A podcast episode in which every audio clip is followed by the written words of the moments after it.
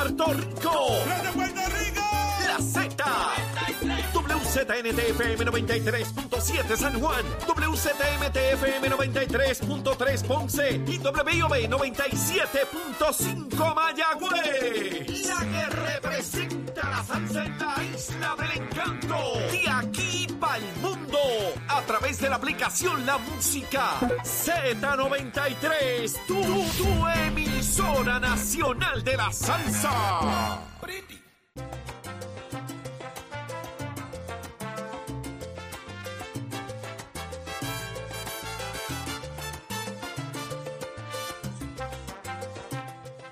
Arranca una nueva hora en Nación Z por Z93, 93.7 en San Juan, 93.3 en Ponce y 97.5 en Mayagüez. Todo Puerto Rico cubierto del mejor análisis. Saudi Rivera, Jorge Suárez, Eddie López, Achero en los controles. Pacheco, informe de todo. Ahí está con nosotros todos los días. Y, Jorge, en esta nueva hora muchas cosas están por ocurrir aquí en Nación Z.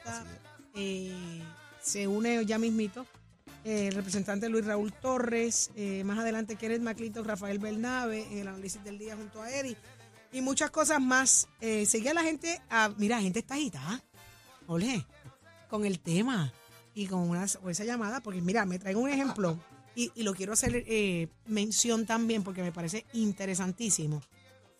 Y es el caso de Donald Trump. Me dicen, mírate, Donald Trump ya lleva 34 millones recaudados en tres meses. ¿Cómo, ¿Cómo uno entiende esto, Jorge? Pues porque, buenos días, Puerto Rico, 7 de la mañana. Óigame, sencillo, porque el donar dinero a una campaña política no es ilegal. Y el tema es que la, eh, gente hace donativos, pues porque cree la figura, porque le apasiona la figura. Y usualmente en los Estados Unidos se levantan muchos millones de dólares. De hecho, había un tope original de cuarenta y pico de millones de pesos. eh, y ya eso, obviamente, Saudi, las campañas políticas en los Estados Unidos sobrepasan eh, eh, los, en algunos casos los 30, 40 millones de pesos. Pero mira qué pero- pero interesante el ángulo que me traen. Dicen, ah, luego, cuando es presidente, dona, dona su sueldo. ¿Para qué quiere ser presidente?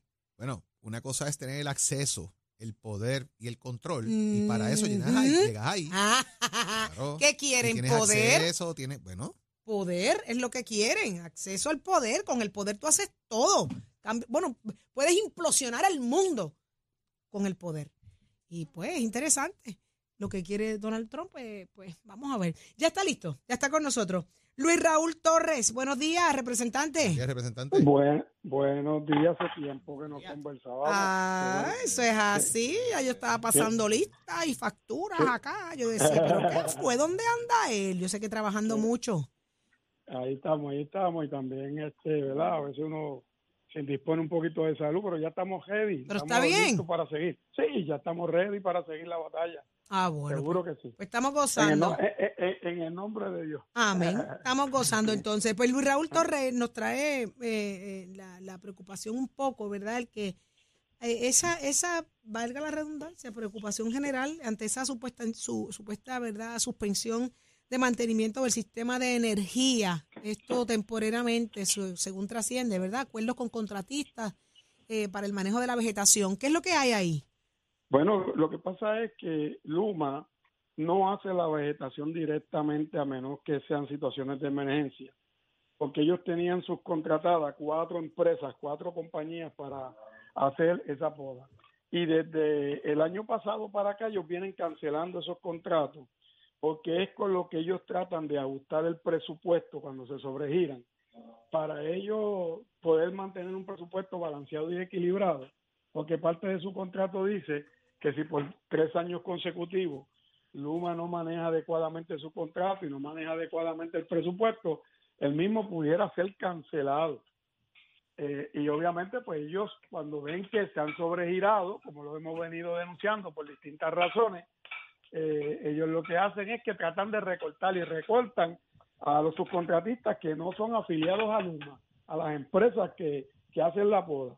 Entonces lo vienen a hacer en un momento crítico para forzar a que la Autoridad de Energía Eléctrica, el gobierno y la Junta de Control Fiscal le autoricen más dinero para su operación. ¿Por qué digo que lo hacen en la época crítica? Porque a cuántos meses estamos de la época de huracanes.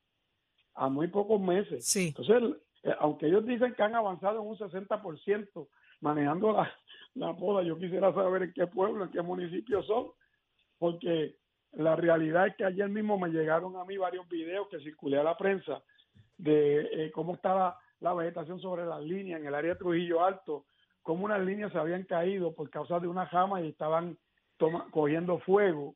Y lo que yo vi allí fueron dos empleados, tres de Luma haciendo ese mantenimiento, que ahora ellos niegan que son sus empleados, ¿verdad? Entonces, cuando uno ve toda esta acción eh, y, y ve que ellos siguen salvando dinero, pero siguen subcontratando a sus compañías matrices y sus compañías afiliadas, pues uno dice que algo anda mal aquí. Y el problema es la falta de supervisión por parte de las alianzas público-privadas, Fermín Fontane, el propio Omar Majero, que es el presidente de la Junta de Directores ahí, y que fueron los artífices de este Pero la pregunta es, ¿por qué si esto se hacía con regularidad, ahora es cuando sea necesario? Es que aquí es necesario todo el tiempo, pero aquí están creciendo bambúas y palos por todas las esquinas, representante. Qué, qué bueno que tú lo dices. La porque fíjate, sí, porque fíjate, y tú lo conoces, porque tú, sí, igual. Las iguanas trepan por otro lado también. Pues, pero mira, y, y, qué bueno que ustedes lo dicen, porque la realidad es que vamos a suponer que Luma el, entre el año pasado y este hizo el 60%. Vayan para atrás ahora lo que hizo el año pasado de Luma, a ver si no está otra vez crecido. O sea, eso es, como, eso, eso, es como eso es como si la vegetación tú la cortas una vez y no vuelve a crecer. o, sea, esto tiene que ser, como dice Jorge, continuo, permanente, todo el tiempo y avanzando. Y ellos han sido muy lenientes con eso eh, y obviamente eh, eso lo que causa son problemas en las líneas del tendido eléctrico. Representante, pero esto no será quizás un subterfugio de, de la compañía para añadirse más recursos y que la Junta les dé más chavitos porque es necesario hacer ese trabajo, imagínate, eh, y que estén apretando ese botón del pánico quizás no realmente, sino para, para que le, le autoricen mayor partida de dinero. Eso es lo que acabo de denunciar aquí ahora mismo con ustedes. Tú lo has dicho bien claramente. Además, tú sabes que esto va atado a que Luma eh, va a llevar a cabo un proceso de revisión completo tarifario para ver si el dinero que genera la tarifa da para cubrir todos los gastos operacionales a través del negociado de energía que ya anunciaron que eso viene. Entonces, estamos hablando de la tarifa base de la autoridad que es de 6 centavos el kilovatio hora y que con los subsidios sube a 17 centavos el kilovatio hora, esa tarifa que nada tiene que ver con el combustible es la que van a revisar en su totalidad porque ya el abogado de la Junta de Control Fiscal, para que ustedes vean cómo todo esto se ejecuta como, como una especie de, de planetas alineados, el abogado de la Junta dijo en el Tribunal Federal hace un tiempito que no había dinero suficiente en la autoridad para pagar el contrato de Luma y el de Genera PR que acaban de dar y obviamente eso tiene un efecto. Así que no se extrañen ustedes que esa tarifa fija va a sufrir unos cambios sustantivos que puede ser de aumento en la tarifa fija, que nada tiene que ver con los aumentos que nos puedan llegar. Por el otro lado, por el aumento de los combustibles y también por la reestructuración que se haga de la deuda de la Autoridad de Energía Eléctrica. Esto va a ser detrimental. E, e, esto se está cuajando de tal forma, se está friendo, se está eh, se están alineando los planetas para hacerlo de tal forma que va a afectar a, todo el consumidor abonado de la Autoridad de Energía Eléctrica y obviamente va a tener un efecto en cadena detrimental para la economía puertorriqueña. Durante los últimos seis meses ha aumentado de manera significativa los trabajos para despejar eh, vegetación peligrosa y la reparación cruciales en respuesta a los daños de gran magnitud provocados por huracán Fiona, lo que incluye despejar vegetación de mil millas de línea de transmisión y distribución sin embargo, en la isla hay 2.400 millas. Hemos trabajado el 40%. Continuaremos dándole prioridad a nuestros esfuerzos de manejo de vegetación como parte de nuestros trabajos diarios para reconstruir y reparar, transformar el sistema eléctrico y aumentar la confianza en nuestros 1.5 millones de clientes, señaló Luma Energy, periódico El Vocero. Pero tú sabes cuál es el problema que tiene Luma, que siempre hacen lo mismo, hablan con generalidades, no te dicen, podamos en tal sitio, en tal municipio, toda la vegetación en tal otro, en tal área, en tal área de línea. No, lo mismo que te decían cuando te decían que tenían 3.500 empleados y la propia secretaria de Energía de Federal vino aquí la última vez, se reúne con ellos y dice con el gobernador, junto al gobernador, que Luma no tiene los celadores ni los empleados necesarios, que le pide al pueblo de Puerto Rico que se unan a trabajar con ellos, porque lo que dan son datos generalizados. Yo te puedo decir que podés mil líneas, y, y digo mil, mil pies de línea, y cuánto, dónde, cuándo, quién los vio, dónde está esa poda, qué pasó, por qué no dicen, por qué no presentan la, la evidencia de todos los municipios donde lo han hecho. Yo no dudo que las cuatro compañías que Luma tuvo contratadas hayan hecho alguna poda. El problema es, y, y todo el que me está escuchando sabe que cuando tú hoy cortas bambú, cortas vegetación, cortas ramas, cortas árboles hoy aquí, ya quizás a los tres meses, ¿cómo está eso de nuevo? Por eso es que esto tiene que ser continuo, constante, eh, todos los días, toda la semana, tener brigada suficiente. Y tú no vas a poder hacerlo, ni cumplir con lo que te falta, ni darle mantenimiento a lo que ya supuestamente dijiste que, que hiciste, si no tienes las compañías y el personal necesario para hacerlo y le estás cancelando. Es una presión que Luma está poniendo para que le den más dinero para ellos seguir malgastando en las subcontrataciones para proyectos que están haciendo sus compañías afiliadas. ¿Alguien se ha asegurado que los suministros estén ahí? Que no nos coja, no nos vaya a coger cualquier tormenta de esta sin poste, sin, sin cable, además de la, de, la, la cuestión de la emplomanía. Pues tú sabes que nosotros estamos haciendo requerimientos para todo eso, pero tú sabes a quién le cae esa pregunta anillo al dedo. A Fermín Fontanes Gómez, que no supervisa a Luma, a Omar Majero, a Fernando Gil Enseñar, que es el presidente de la Junta de Gobierno de la Autoridad de Energía Eléctrica. Esos tres caballeros que son los que aprobaron estos contratos, el de Luma y el de Gener. Pero ellos compran, ellos compran cable y poste. Bueno, lo que pasa es que no es que los compren, es que les toca el deber fiduciario de supervisar que todo eso esté, que esté al día. Y tú sabes, cuando tú le haces preguntas en las vistas, lo que ellos te dicen, ah, no, que eso es lo que el humano dice. Y yo le digo, ¿usted verificó esa información? Ah, no, no, no, si con que el humano lo diga es suficiente. ¿Te das cuenta? Okay. Ese es el problema, que no hay supervisión desde el inicio. Porque eh, incluso el gobernador dijo que iban a haber unos cambios en la gerencia de Luma, que iban a haber unos cambios en la ejecución. Yo le pregunto al país si han visto algún cambio en la ejecución de Luma.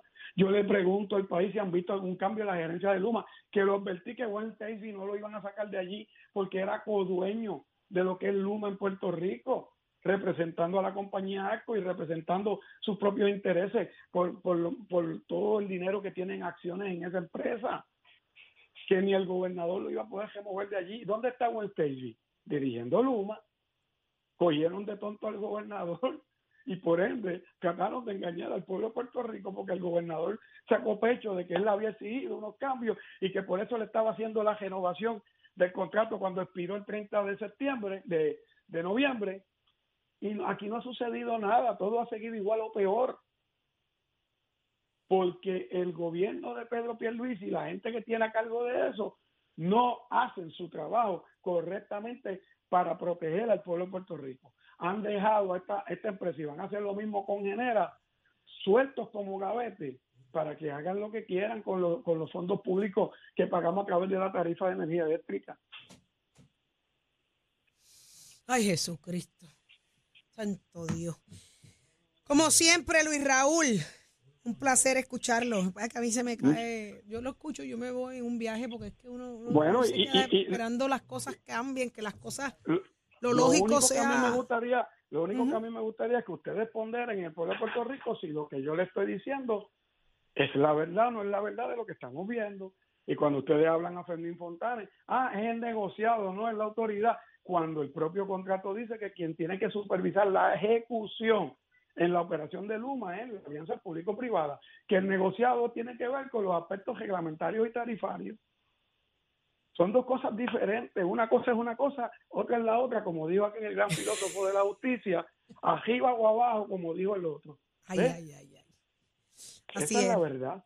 Y Luis Raúl, siempre es un placer tenerlo con nosotros, de verdad. Así que muchas gracias. gracias, gracias mil. No se puede, no se puede perder, no se nos puede perder así. No, no, otra vez empiezo, ya mismo empiezo de nuevo las vistas y todas las cosas que ah, tenemos que atender porque son muchas. Así incluso, incluso vamos a atender los asuntos de las placas solares y las baterías solares y todo lo que está sucediendo. Ah, pues mire, tenemos una conversación pendiente aquí en Nación Z.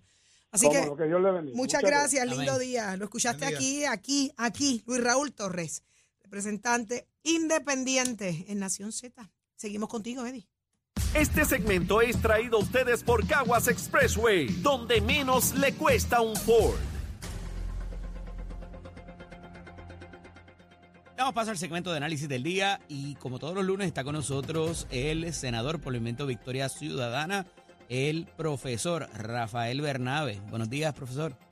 Buenos días a ti, a compañero McClintock y a todas las personas que nos escuchan. El, eh, excusamos al, al, Ah, ok. al expresidente, está atendiendo unos asuntos personales de última Sí. hora y se nos excusó, así que eh, para propósitos No de la dieta y el millaje lo, lo excusamos.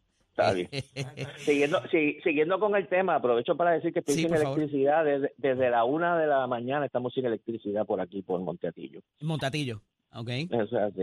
Así Ok. que, Senador, eh, parece que va a haber un nuevo intento por presentar el proyecto de estatus en el Congreso de los Estados Unidos, a pesar de que ha habido unas expresiones bastante contundentes eh, de ciertos sectores, tanto de republicanos como demócratas, en términos de la situación de Puerto Rico, la situación socioeconómica y cómo eso incidiría en cualquier eh, futuro que pudiera tener un proyecto presentado en la capital federal.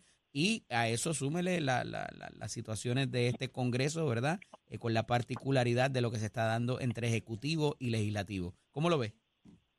sí, bueno, yo siempre que discutimos este tema del proceso en el Congreso del Estatus de Puerto Rico, yo subrayo que nos coloca este tema ante el dilema de si que nosotros queremos ser actores o espectadores de nuestro futuro y de nuestro destino.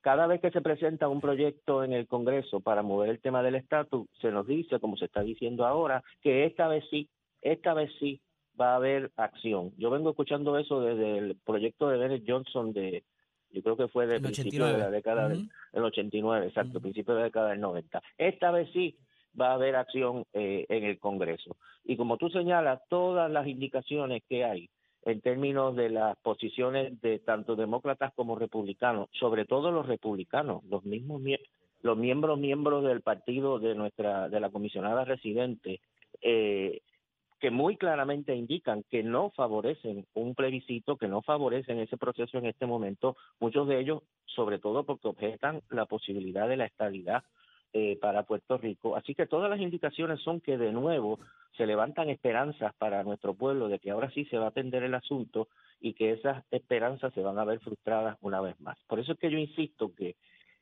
que yo no yo no objeto que la comisionada residente, que Nidia Velázquez, que todas las personas que Grijalva hagan todas las gestiones que puedan para mover el tema del estatus en el Congreso. Pero nosotros en Puerto Rico no podemos adoptar la actitud de esperar, de ser espectadores. Vamos a ver qué pasa. Vamos a ver si esta vez toman acción. Nosotros tenemos que tomar acción, nosotros tomar acción. Y me parece que la manera de tomar acción, como hemos planteado, es que nuestro pueblo se organice para plantearle al gobierno de Estados Unidos que queremos resolver este problema. El mecanismo es la Asamblea Constitucional de Estatus, que es un mecanismo que es abierto a estadistas, a independentistas, a defensores de la libre asociación, que el pueblo elige los delegados a esa asamblea y que esa asamblea negocia con el Congreso lo que entonces se somete al pueblo en un plebiscito. No es que la asamblea decide, el pueblo decide en un plebiscito, pero es una manera de plantearle al Congreso de los Estados Unidos como pueblo queremos acción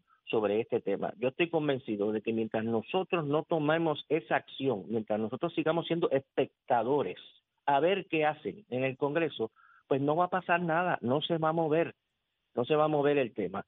Eh, la misma comisionada residente dice en, el reportaje que vemos en la prensa hoy que no hay ningún compromiso de los presidentes de, de los comités, que no hay ningunos este, eh, personas que se hayan adi- añadido todavía a la legislación, que simplemente lo están este, Pero qué bueno que me trae, qué bueno que me trae ese, ese, ese punto, eh, senador, porque si bien esto pudiera ir a, eh, alineado a que pues ah, viene una elección por ahí y tenemos que aglutinar con el llamado a la estadidad, también se expone a la comisionada residente a que sigan habiendo expresiones de este tipo cada vez más fuertes y más contundentes en términos de que hasta que ustedes no arreglen el problema que tienen allá con sus finanzas no miren para acá, en- entre otras que se han hecho de por qué no quieren que formen que formemos parte. Entonces parecería que antes el americano no se atrevía a hacer esa, por ser políticamente correcto. Pero últimamente hemos visto, y si a eso le sumamos promesa, y si a eso le sumamos Sánchez Valle y otras expresiones que se han dado por parte de los tres poderes eh, en Estados Unidos, eh, me parece que eh, peligraría inclusive ese llamado, ese grito de guerra que ha utilizado el Partido No Progresista por décadas cada vez que van a una elección. Bueno, sí, yo, yo creo, y, es que yo creo que ese es un grito de guerra que no tiene fuerza, es un, es un grito de guerra de que tú haces unas expresiones públicas, de que Puerto Rico tiene unos derechos, de que el Congreso tiene que actuar, pero el Congreso y muchos congresistas no le van a hacer ningún caso a eso. Tan solo en la medida en que ellos vean que en Puerto Rico hay un movimiento fuerte, que no se limita a los estadistas, que incluye a todo el país, que el país ha planteado que hay que cambiar el estatus de Puerto Rico colonial, que tenemos que salir de esta situación colonial, que el pueblo de Puerto Rico ha elegido una asamblea, que hay ahí los, los, delegados que sean 70, 80, 100 delegados, lo que sea que determinemos que van a ver, que los eligió el pueblo y que están exigiendo una negociación con el Congreso, eso no lo van a poder eh, eh, evitar. Mientras simplemente nos mantengamos en el proceso normal, entre comillas, que se ha seguido desde hace ya 40 años, pues los resultados van a ser los mismos que hace 40 años. Aparte de esto, eh, como tú dices, eh, es lamentable, ¿verdad?, cómo se quiere manipular, porque lo que se quiere es volver de nuevo a prometer que viene la estadidad o que viene el cambio de estatus, ilusionar a la gente con este proceso. Todo esto que está pasando ahora demuestra, eh, ¿verdad?, para el que todavía necesite demostración, que el proceso eh, plebiscitario del 2020, como planteamos nosotros, no resolvió nada y no iba a resolver nada y no iba a traer la estadidad como le vendieron al pueblo estadista, que con ganó la estadidad entonces venía la estadidad, que la elección de los delegados al Congreso eh, de la estadidad no iba a resolver nada, que era un mal gasto de dinero, que pagarle salarios a estas personas para que en el Congreso cabildeando por la estadidad es un mal gasto de dinero también. Lo que hizo en muchas instancias fue exacerbar los ánimos en contra de la estadidad para Puerto Rico. Todo ese andamiaje eh, político, todo ese proceso, todo ese dinero malgastado, ¿verdad? Se demuestra que es un dinero malgastado, que se engaña al pueblo levantando la esperanza de con este mecanismo vamos a resolver, resolver el problema del estatus y muchísimas personas dijimos antes de 2020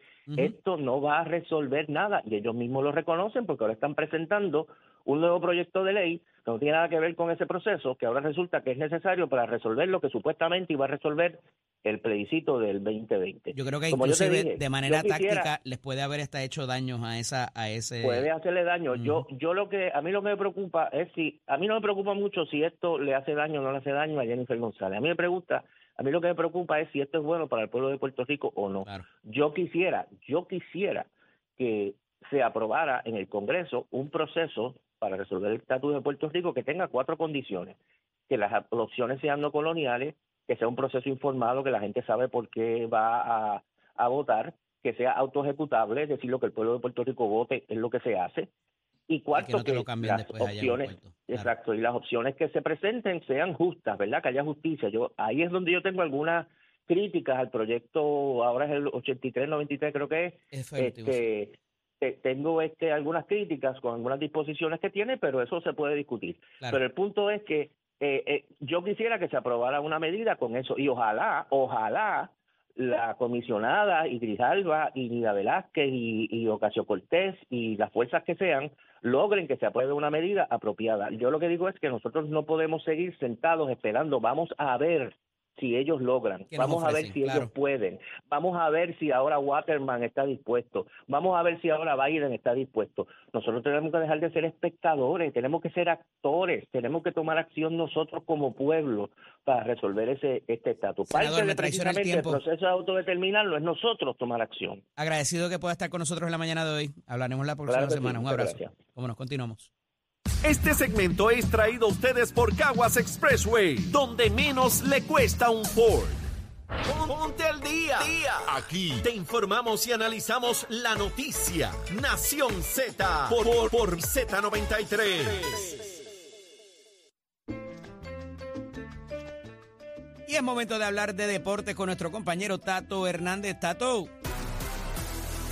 Échale papá, muy buenos días, muy buenos días. Jorge Suárez, Macao está de fiesta y de qué manera. Información que me envía Margaro Cruz, el cuñado de la Chora a nivel del Bozo y es que Macao está de fiesta porque René Santiago ganó el título latino de la Organización Mundial de Boxeo 108 libras este fin de semana en Panamá City. Estuvo peleando contra el campeón mundial Carlos El Arañito Ortega.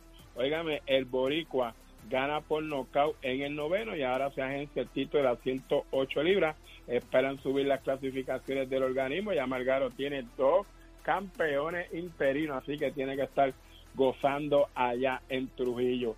La gente de Margaro Cruz Boxing, así que dejándosela que de qué manera. Y un Macao celebrando esta gran victoria de René el Chulito Santiago, como le dicen de cariño sus panes. Usted se entera aquí a nivel de Nación Z, a nivel de Somos Deporte. Puede entrar a mi página Somos Deporte, ahí acabo de subir un reportaje a los que les gusta el gozo de los grandes momentos de Roberto Mano de Piedra Durán y la primera victoria de Tony Stewart a nivel de NHRA, gran corredor del circuito NASCAR, que ahora está incursionando en el drag racing.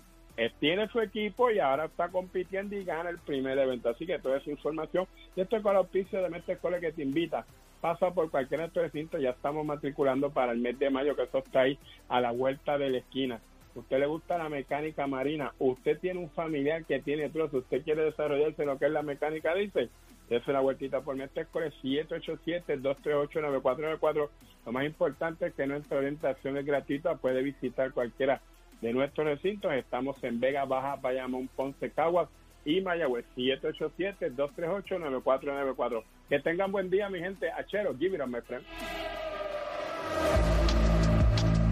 Buenos días, Puerto Rico. Soy Manuel Pacheco Rivera con la información sobre el tránsito. A esta hora de la mañana ya se formó el tapón en la mayoría de las vías principales de la zona metro, como la autopista José de Diego entre Vega Alta y Dorado y desde Toa Baja hasta el área de Atorrey en la salida hacia el Expreso Las Américas. Igualmente la carretera número 2 en el cruce de la Virgencita y en Candelaria en Toa Baja y más adelante entre Santa Rosa y Caparra.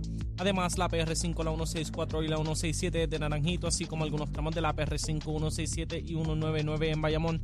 También la avenida Lo Más Verdes entre la American Military Academy y la avenida Ramírez de Arellano, la 165 entre Cataño y Guaynabo en la intersección con la PR22, el expreso Valdeoriotti de Castro, desde la confluencia con la ruta 66 hasta el área del aeropuerto y más adelante, cerca de la entrada al túnel Minillas en Santurce el ramal 8 y la avenida 65 de Infantería en Carolina, el expreso de Trujillo en dirección a Río Piedras, la 176, 177 y la 199 en Cupey, y también la autopista Luisa Ferrer entre Montelledre, la zona del Centro Médico en Río Piedras y más al sur en Caguas, y la 30 desde la colindancia desde Juncos y Gurabo hasta la intersección con la 52 y la número 1. Ahora pasamos al informe del tiempo. El Servicio Nacional de Meteorología pronostica por hoy un aumento en el potencial de aguaceros en toda la región ante la llegada de una vaguada que se moverá por el archipiélago durante el comienzo de la semana. El interior y el suroeste tendrán las lluvias más fuertes y existe riesgo elevado de inundaciones urbanas y de riachuelos. Las temperaturas alcanzarán los altos 80 grados en las zonas costeras y los bajos 80 grados en las zonas montañosas. Los vientos estarán del este-noreste de 10 a 15 millas por hora. En el mar el oleaje estará de 3 a 5 pies, con vientos del este de 10 a 15 nudos. Además existe riesgo moderado de corrientes marinas para la costa norte de Puerto Rico y de Culebra. Hasta aquí el tiempo les informó Emanuel Pacheco Rivera. Yo les espero en mi próxima intervención aquí en Nación Z que usted sintoniza por la emisora nacional de la salsa Z93. Próximo. No te despegues de Nación Z. Próximo. Lo próximo es Cieny Rodríguez, secretaria de la familia interina. ¿Qué está pasando con el caso de la niña abandonada en el hospital y otros asuntos de suma importancia? Es aquí donde te enteras, en Nación Z.